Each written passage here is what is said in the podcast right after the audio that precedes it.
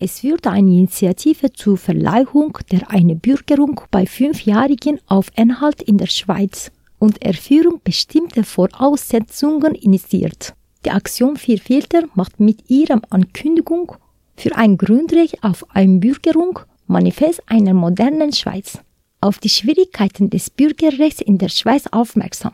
Heute müssen Personen im Staatsbürgerschaftsprozess zum ersten einen C-Ausweis erhalten. Vor der Einbürgerung müssen sie 10, 15 Jahre in der Schweiz leben, je nach Kanton. Co-Präsident der Aktion Vier Viertel erläutert die Inhalte der Kampagne. Also wir wollen die Einbürgerung so gestaltet haben, dass wir sagen, das ist, äh, das hat objektive Kriterien, wo man dann auch wirklich so nachweisen. Es lässt kein Spielraum für Willkür, für subjektive Auslegung. Und die objektiven Kriterien, die sind so aus, dass man nur fünf Jahre in der Schweiz gelebt hat, mit legalem Status, dass man die innere und äußere Sicherheit von der Schweiz nicht gefährden, äh, dass man Grundkenntnis von einer Landessprache hat und dass man keine langjährige Freiheitsstrafe, ähm, dass man nicht verurteilt worden ist zu einer langjährigen Freiheitsstrafe. Albert weist darauf hin, dass sich die Integrationsparadigma in der Schweiz ändern muss und betont, dass objektive Kriterien eingeführt werden sollten. Es gibt so internationale Index, wo aufzeigen, dass es in der Schweiz faktisch am schwierigsten ist, europaweit zum Schweizer Pass zu bekommen.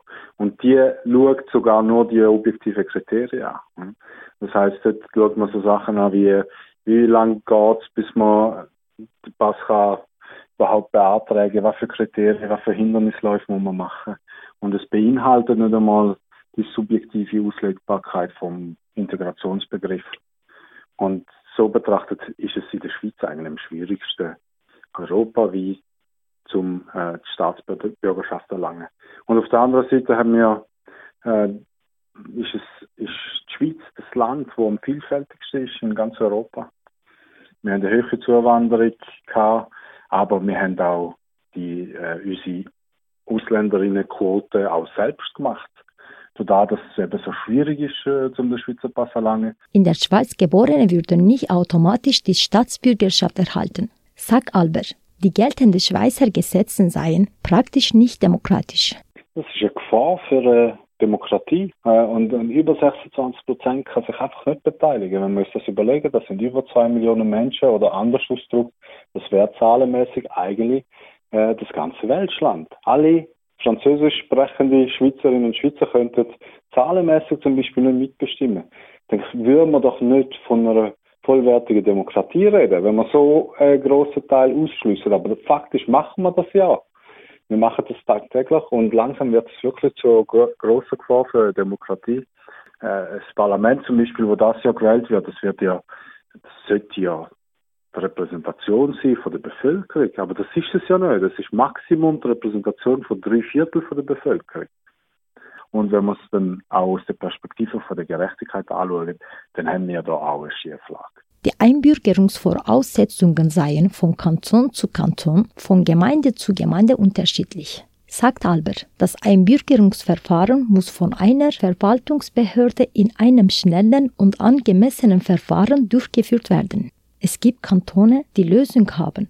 Das reicht aber nicht, sagt Albert. Das passive Wahlrecht kommunaler und kantonaler Ebene wäre ja einfach ein Tropfen auf den heißen Stein. Das löst ja auch ganz viele andere Probleme nicht. Es löst nicht das Problem mit der nationalen Beteiligung. Es löst nicht das Problem mit der vollständigen Zugehörigkeit.